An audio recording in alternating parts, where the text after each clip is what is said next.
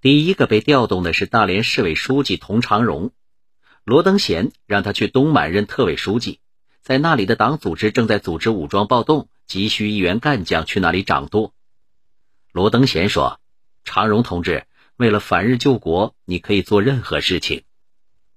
之后，满洲省委派往各地的每个同志，罗登贤都要与之谈话。而这时是十一月间，江桥抗战硝烟正浓。张应龙还未被捕叛变，罗登贤的身份还是中央巡视员。就像我们所讲的故事中，陆续将要露脸的很多东北抗战初期就牺牲的烈士一样，罗登贤给我们留下的资料极少，难以知晓他和童长荣以及后来的同志还都具体谈了些什么。但是为了反日救国，你可以做任何事情，不但果断决议，充分说明了他对佟长人的信赖。而且正好全注了他在东北的所作所为。在罗登贤的部署和指导下，满洲省委和各地党组织的干部一批批的奔赴各地斗争第一线，像省委几任军委书记杨林、周保中、赵尚志，省委秘书长冯仲云都被他派了下去。当时东北有党员两千一百三十二人。仅派去组织领导义勇军或是直接参加义勇军的党员，据不完全统计，至少在二百五十人以上。各地稍大点的义勇军几乎都有党员在其间工作，其中以活动在东满、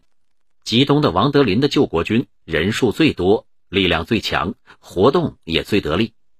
像李延禄被王德林委任为参谋长，周保中为总参议。后来的抗联四军、五军就是这时打下的基础，在义勇军失败后发展起来的。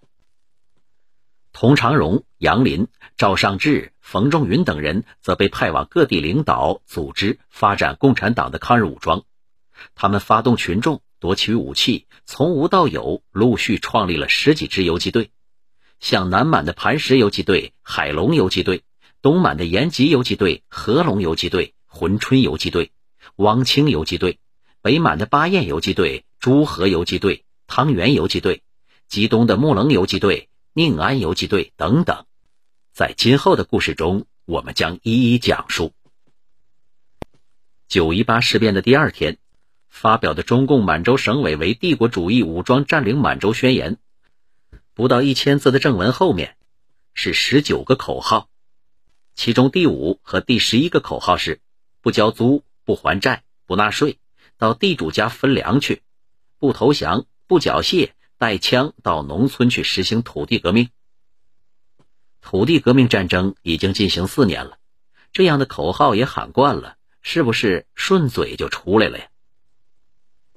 九月二十二日，中共中央关于日本帝国主义强占满洲事变的决议中说：“现在全国无产阶级及劳苦群众身上放着伟大历史的任务。”这一任务便是武装保卫苏联、保卫帝国主义的强盗战争，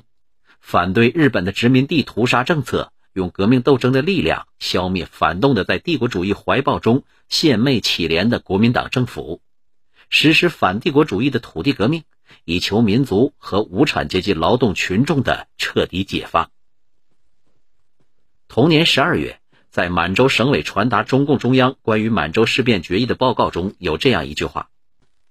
日本帝国主义占领南满后，广大的群众在爱国情绪鼓舞下的反日的爱国运动决议上没有指示出怎样去领导，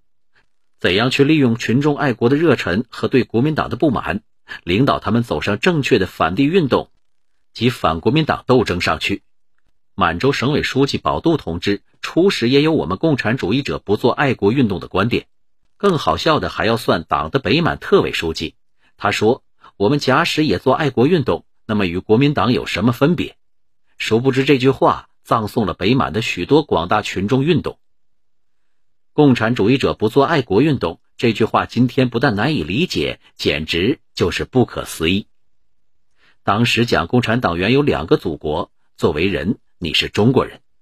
中国是你的民族祖国。苏联是世界上唯一的社会主义国家，是工人阶级的大本营。作为共产党员、工人阶级的一员，苏联就是你的工人祖国或阶级祖国。在阶级祖国和民族祖国之间，共产主义者首先要甚至是无条件的服从、服务于阶级祖国的利益，对于民族祖国，因为是在代表地主、资本家阶级利益的国民党统治之下，就不能爱了，而是要推翻国民党反动统治，建立代表劳动人民利益的阶级祖国。在中共中央发表保卫苏联的宣言同时，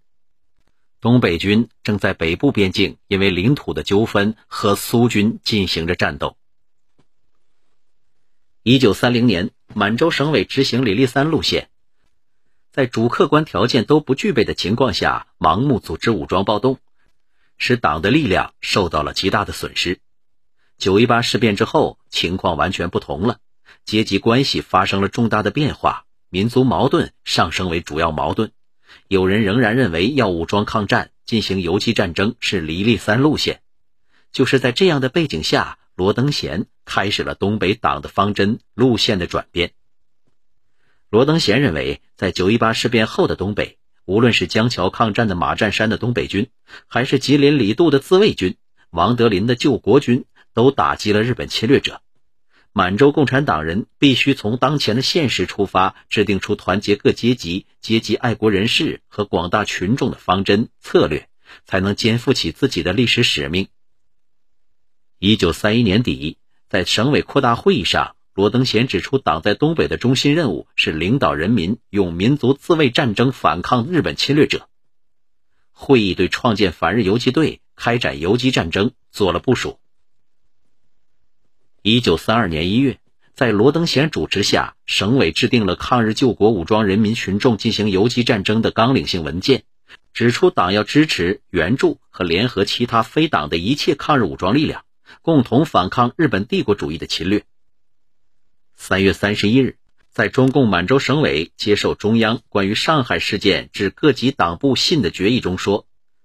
大规模的组织义勇军的工作，用目前各地的反日战争来动员广大群众建立起义勇军的组织。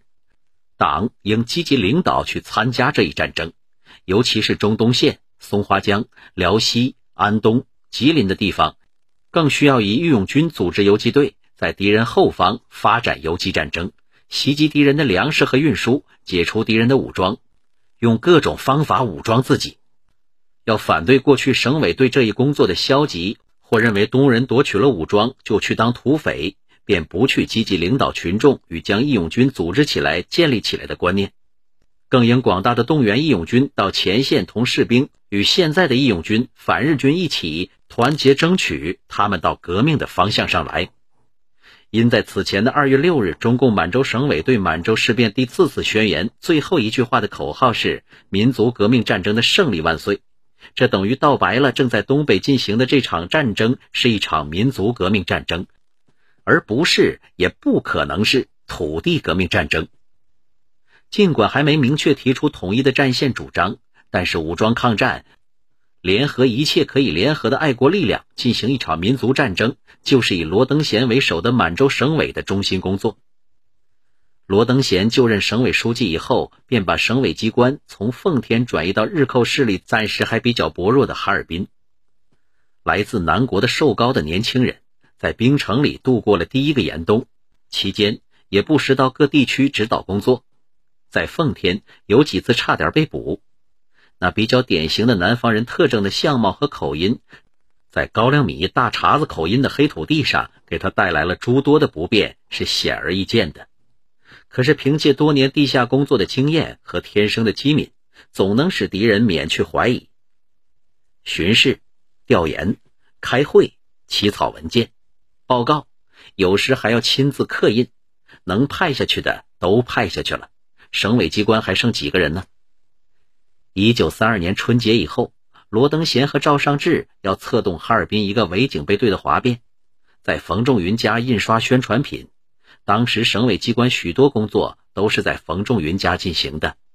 罗登贤写完了，冯仲云在窗前放哨，赵尚志和冯仲云的妻子薛文用石印机印刷，罗登贤在房间里跑步，用来掩饰机器的响声。如果真要惊动什么人，就说跑步暖身子。屋子里冷啊，